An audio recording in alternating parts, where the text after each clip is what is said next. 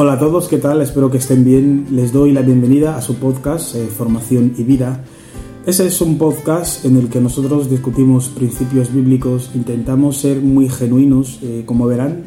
En este segundo capítulo eh, estamos en la serie titulada La Biblia como libro de fórmulas. Y esta mañana me he topado con un verso que me ha llamado la atención y me ha ayudado, digamos, a tener más claro por qué es importante considerar los principios bíblicos que debemos poner en práctica. Y el pasaje bíblico se encuentra en el primer libro de Reyes, capítulo 2, versículo 3, que voy a leer, dice, obedece todos los mandamientos de nuestro Dios y todas las leyes que nos dio por medio de Moisés si haces esto, te va a ir bien en todo lo que hagas y en cualquier lugar a donde vayas.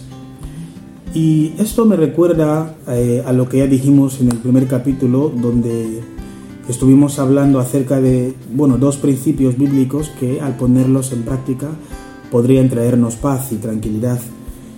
Y la Biblia aquí deja una cosa muy clara. Primero quiero dejar una cosa, yo quiero que entendamos una cosa, ¿vale? yo no me quiero identificar, no quiero, no quiero que entiendan ese podcast o que lo vean como algo de una religión en particular, porque el, ser humano ha hecho cosas, eh, no sé, cosas muy feas en nombre de la religión. Y a día de hoy vemos que hay, incluso hay una lucha entre las grandes religiones que gobiernan el mundo, ¿vale? No voy a mencionar nombre, pero yo quiero que, que te enfoques en los principios en sí. Vamos a coger la palabra de Dios pura, ¿vale? Muy aparte de, la religión a la que pertenezcas. Aquí era David despidiéndose de, Salomón. David, el rey de Israel, estaba a punto de morir. Y lo último que le dice a Salomón, le dice, mira, obedece todos los mandamientos. La versión, hay una versión inglesa que utiliza el término principio. O sea, David le dice a Salomón, obedece todos los mandamientos, todos los principios y todas las leyes que nos dio Dios por medio de Moisés. Si haces esto, te va a ir bien en todo lo que hagas y en cualquier lugar donde estés. ¿Por qué es importante entender los principios bíblicos? Un principio es como una ley, por ejemplo, la ley de la gravedad.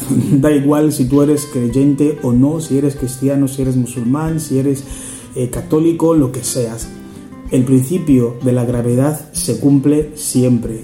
Es decir, te pones en un edificio de 10 metros, 20 o lo que sea, y saltas, obviamente, ya sea que estás lleno del Espíritu o no, ya sea que eres pecador o no, al final no puedes, no puedes naturalmente vencer a la gravedad. Y este mismo concepto se aplica a los principios bíblicos. Nadie puede ser fiel a Dios, nadie puede ser fiel a los principios de Dios y que le vaya mal, muy independiente de donde se, donde se encuentre. Es decir, aquí no tiene que ver con el país en el que has nacido, no tiene que ver incluso con, con el entorno. El entorno sí que puede tener una influencia sobre ti, pero si tú pones en práctica los principios bíblicos, créame que no te puede ir mal. No puedes ser un fracasado, no puedes ser un fracasado. No significa que en algún momento no podrás, no podrás, puedes, puedes fracasar en el proceso. Obviamente eh, te puede salir algo mal en un, en un momento dado, pero no significa tú no vas a vivir de fracasado, no vas a ser un fracasado. Entonces, me parece interesante que eh, versos como estos seamos conscientes de ellos, ¿no? Conscientes en el sentido de que eh, los principios divinos están ahí para, protegernos. Yo creo que Dios ha puesto estos principios en la Biblia para garantizar nuestro éxito. Y, y, no importa donde sea que estemos, no importa en lo que creamos, pero cada vez que ponemos por obra los principios bíblicos, nos va a ir bien. Así que esto ha sido todo. Si les parece un tema interesante a discutir, yo creo que pueden, pueden mandarme sus comentarios si les parecen interesantes los vídeos que estamos haciendo también y si les gusta pueden compartirlo y si no, no pasa nada.